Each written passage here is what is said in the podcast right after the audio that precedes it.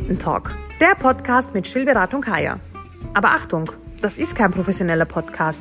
Ich sitze in keinem Tonstudio.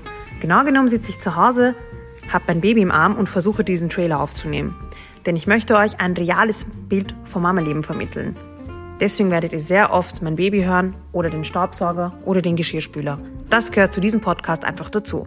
Denn am Ende des Tages bin ich genauso wie ihr einfach nur eine Mama mit all den Problemen, die wir alle haben.